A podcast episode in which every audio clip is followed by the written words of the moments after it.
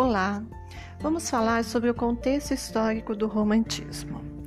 Então, o romantismo, ele é a arte da burguesia. E a burguesia, ela vai se firmar com a Revolução Francesa e com a Revolução Industrial. Então, hoje nesse episódio, nós iremos falar sobre a Revolução Francesa.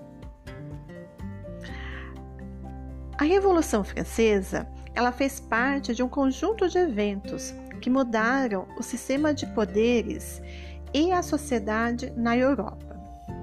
Ela foi tão importante que os historiadores a marcam como o início da Idade Contemporânea. Como resultados dela, foram criados: primeiro, o direito do povo e das liberdades individuais. Segundo, a Declaração dos Direitos dos homem, do Homem e do Cidadão. Terceiro, além da maior representação do cidadão na política. Mas, para entendermos melhor o porquê, temos que voltar lá na França do século XVIII.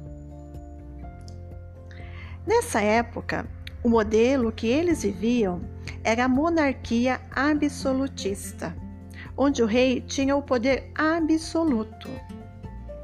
Dentro desse sistema de sociedade estamental, havia três estados. O primeiro estado era representado por altos membros do clero, os bispos e outros cleros da Igreja Católica. O segundo estado era representado pela nobreza, também conhecida como aristocracia francesa. Era o pessoal que tinha função militar ou jurídica. Já o terceiro estado estava o povo, a burguesia, os camponeses, o baixo clero, comerciantes, que no total eram 97% da população. A desigualdade social era muito forte. A nobreza e o clero, eles festejavam todos os dias e viviam no luxo, já que recebiam muitos tributos pelas terras que tinham. Enquanto isso, o povo vivia na miséria, produzindo o que seria usado pelo primeiro e segundo estado. É muito importante ressaltar que o estado que a pessoa nascia, ela iria permanecer até a sua morte. Então não havia uma mobilidade social, ou seja, um camponês nunca viria a ser nobre e o nobre nunca viria a ser camponês. Para piorar a situação, a França estava indo mal no último século, se enfiou em várias guerras. A Guerra dos Sete Anos contra a Inglaterra e a Guerra de Independência dos Estados Unidos, onde a França deu apoio às 13 colônias. Essa última guerra, ela foi uma vingança do rei da França, por ter perdido colônias para o rei da Inglaterra. Na guerra anterior, seu envolvimento nesses combates e gastos desnecessários do governo francês enfraqueceu bastante a economia. Além disso, tinha um vizinho batendo a porta, a Inglaterra, se dando bem com a Revolução Industrial. A Inglaterra já tinha acabado com o absolutismo monárquico há tempo. Durante a Revolução Gloriosa, quando a burguesia passou a ter maior poder político pelo parlamento, e assim tiveram mais espaço para defenderem seus interesses e desenvolver um modelo capitalista. A França, por outro lado, estava bem atrasada nesse processo, quase vivendo em um sistema feudal com poucos investimentos nas indústrias, já que a nobreza e o clero resistiam muito às medidas que poderiam resultar na perda de seus privilégios medievais, Ou seja, eles estavam em uma crise muito pesada, cheios de dívidas. E quem mais sofria? O povo do terceiro estado. Os camponeses, os pequenos e grandes comerciantes tiveram que pagar pela crise por meio de impostos cada vez mais absurdos, tendo que dar boa parte da renda que eles tinham para sobreviver. E o pior, os verões e invernos dos anos anteriores foram muito fortes, fazendo com que a colheita de 1788 fosse horrível, gerando uma inflação brava, uma onda de fome duríssima. Foi nesse tempo que a burguesia buscou apoiar uma corrente filosófica chamada Iluminismo.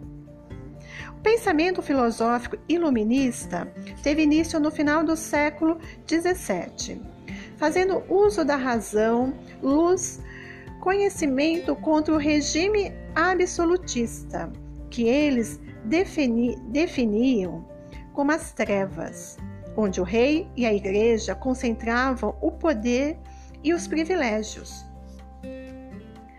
A burguesia se apropriou dessas ideias, pois se beneficiava e atendia seus interesses. Os filósofos franceses tinham a Inglaterra por pós-revolução gloriosa como exemplo, se inspirando muito no pensamento de John Locke. O principal lema do iluminismo era liberdade, igualdade e fraternidade. E os seus maiores representantes na França eram Voltaire e Rousseau. Além disso, os burgueses defendiam o liberalismo econômico na França, as liberdades individuais e a separação entre igreja e Estado. Por, por esse motivo, a Revolução Francesa é chamada de uma revolução burguesa. Inspirados em reivindicar melhores condições de vida, o povo, que já estava passando fome, começou a tomar a rua e a exigir ações do rei. O rei Luís XVI tinha que solucionar o problema. Seus conselheiros indicaram que ele aumentasse os impostos. Olha só. Entretanto, eles tinham que pagar. Todos tinham que pagar. O rei percebeu que ele, embora absoluto, não podia decretar o aumento dos impostos sem que provocasse uma crise maior ainda. Assim, ele convocou os Estados Gerais para dar o seu consenso. Os Estados Gerais eram uma assembleia para lidar com crise durante a Idade Média. E já fazia mais de 175 anos que eles não eram convocados na França. Acontece que esse sistema era extremamente injusto, pois cada estado tinha o direito a um voto para decidir o rumo da França. Porém, o clero e a nobreza se uniam para derrotar os interesses do terceiro estado. Já revoltados com esse absurdo, a burguesia, que representava o terceiro estado, propõe um novo modelo, onde os votos seriam individuais. Ou seja, o que vale seria o interesse da maioria. Porém, o rei foi contra, lógico de forma que o povo se uniu para formar uma Assembleia Nacional Constituinte, a fim de pressionar a aristocracia francesa por justiça social e melhor distribuição de dinheiro entre os três poderes. O rei fechou salões de reuniões de Assembleia Nacional dizendo que precisava passar por uma reforma urgente. No entanto, a burguesia não se deixou abalar e continuou os debates em uma quadra de tênis de salão ao lado do Palácio de Versalhes, onde eles prometeram não se separarem até que a França tivesse uma constituição. Acumulado com a insatisfação da população vivendo em condições miseráveis, o atraso econômico pela estrutura medieval, os gastos para manter o estilo de vida da aristocracia francesa e as despesas com a Guerra dos Sete Anos e a Guerra da Independência Americana. A gota d'água para a Revolução foi a demissão do ministro das Finanças, Jacques Necker que era o único que defendia a revolução a favor do povo, de modo que não havia ninguém que poderia parar a revolução. Então, em 14 de julho de 1789, as camadas populares de Paris, incluindo os sans-culottes, decidem pegar em armas e lutar por seus ideais, tomando a Bastilha. A Bastilha era uma antiga prisão que abrigava os presos políticos que iam contra o absolutismo. Mas, na verdade, a intenção deles era conseguir a pólvora que estava guardada lá dentro para liderar a revolução. Nessa época, já havia poucos prisioneiros lá, mas enfim. Acabou que esse acontecimento ficou tão marcante que espalhou o processo revolucionário por toda a França, até as zonas rurais. Os camponeses, eles temiam muito a reação dos aristocratas, temendo que eles deixassem a população sem alimento. Então, eles resolvem atacar primeiro. Os camponeses, eles começaram a invadir as propriedades dos aristocratas, saqueando e assassinando os proprietários, além de exigir o fim dos impostos e mais comida. Essa investida ficou conhecida como Grande Medo e foi parte da radicalização do povo. Assim, uma série de mudanças se segue pela França. A Assembleia Nacional instituiu vários decretos que cortavam os privilégios da nobreza, como a isenção de impostos e o monopólio sobre as terras. Além disso, anunciaram a Declaração do Homem e dos Direitos do Cidadão, um dos documentos mais importantes da Revolução Francesa, que dizia que todos os homens, homens somente, eram iguais e livres perante a lei. Esse documento, ele serviu de base para muitas constituições ao redor do mundo, inclusive a Declaração Universal dos Direitos da ONU. No entanto, Vendo a França inteira em caos, a burguesia tomou posições conservadoras para frear o povo. Enquanto isso, a nobreza e o clero começaram a fugir em massa para outros estados absolutistas. Até o rei tentou escapar, mas foi reconhecido antes que chegasse à Bélgica. Grupos começaram a planejar uma contra-revolução para reverter as mudanças, inclusive o clero, que se viu ameaçado, seus privilégios foram ameaçados com ataques feitos pela Constituição Civil do Clero em 1790. Em 1791 foi criada uma nova Constituição Francesa que transformou o Estado em uma monarquia constitucional, que durou só por um ano, e ainda declarou a igualdade de todos perante a lei, o voto masculino censitório, a confiscação das terras do clero, uma vez que a influência e poder da burguesia crescia na França. Eles tiveram a necessidade de controlar o resto da sociedade. Dentro do processo revolucionário, existiam dois grupos políticos: os girondinos e os jacobinos. Os girondinos eram uma espécie de direita. Fazia parte deles a alta burguesia e já os jacobinos seriam uma espécie de esquerda. Eles queriam plantar o caos. Eram formados por pequenos burgueses e até alguns camponeses que achavam que as mudanças deveriam ser mais radicais com, com a execução do rei. O rei, se sentindo ameaçado com a organização revolucionária,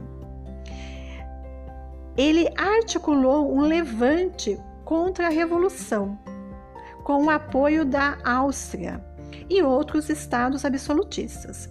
E assim, os revolucionários franceses, que juntos formaram um exército voluntário chamado Guarda Nacional, declararam guerra em abril de 1792. Essa declaração abriu caminho para que os jacobinos tomassem o poder e instaurassem um período que ficou conhecido como terror. Com o tempo, a Assembleia Nacional passou a se chamar Assembleia Legislativa e depois se tornou Convenção Nacional e seus membros eram declarados por sufrágio universal masculino, ou seja, todos os homens, independente da riqueza, podiam votar. Dessa forma, a monarquia francesa foi derrubada e instauraram a República. O rei Luís XVI deixou de ser o líder da França e, quando o povo descobriu a sua traição, ele foi denunciado à morte na guilhotina. Mas afinal, por que a palavra para nomear esse período foi terror? O líder jacobino Maximilien Robespierre usou do medo para estabilizar a política do país e controlar as massas populares pela perseguição dos opositores e a defesa de seus ideais para obter a salvação pública. Eles defendiam a igualdade de execução. Agora, todos os criminosos, independentes da origem, seriam executados da mesma forma, que seria na guilhotina.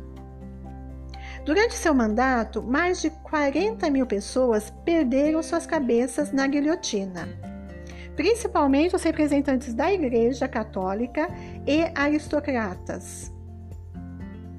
Porém, logo Robespierre, ele bebeu do seu próprio veneno, porque em 1794, os girondinos, com o apoio da alta burguesia, realizaram um golpe chamado reação termidoriana e aplicaram uma série de medidas para reverter as decisões radicais, começando por mandar o, o próprio Robespierre e seus apoiadores para a guilhotina. Em 1795, a convenção foi substituída por diretório com o objetivo de evitar que o poder caísse nas mãos de um único indivíduo novamente. Eles votaram com um voto censitário, mas a forte repressão do, ao povo, agora por parte da Guarda Nacional Francesa, continuou. Ou seja, quem se deu bem aqui foi a burguesia. O povo ainda sofria muito.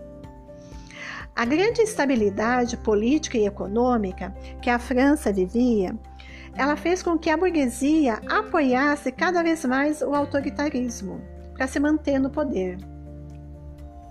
E no meio desse cenário nasceu uma figura muito importante, Napoleão Bonaparte. Napoleão era um general bem famoso por liderar o exército das guerras. E vendo uma chance, já preparou e tomou o poder. Conhecido como 18 Brumário, em 1799 se dá o início da era napoleônica. Quais foram as consequências da Revolução Francesa? Nós vamos ter como consequências os estados que passaram a ser controlados pela burguesia. Sua forma de ver o mundo, a busca pela acumulação de capital, o lucro e a propriedade privada. Eles espalharam a ideia dos direitos naturais do homem, a vida e a liberdade. Sem dúvida alguma, a burguesia foi quem mais se beneficiou. Eles se separaram do grupo do terceiro Estado, assumindo o poder político e econômico. Vamos ter também a transição do feudalismo para o capitalismo na França. O início do processo de queda do absolutismo na Europa. A movimentação de independência dos Estados americanos. A popularização da República como forma de governo. Liberalismo econômico e meritocracia. E o fim dos privilégios da aristocracia. Então, a burguesia, ela se favoreceu imensamente com a Revolução Francesa. Ela saiu lá de baixo do terceiro estado e passou a dominar a política e a economia. E é nesse período que o romantismo ele surge. Então o romantismo é, a gente vai ter aí nesse período o desaparecimento da figura do mecenas, que era aquela, aquele nobre que bancava os artistas. Então agora os artistas precisam vender a sua obra de arte. E quem tem dinheiro? A burguesia. Então, o romantismo é a arte da burguesia, porque os artistas vão passar a vender a sua arte para essa nova classe social que se ascendeu. Então, nós temos aí o romantismo como a arte da burguesia. Bons estudos para vocês!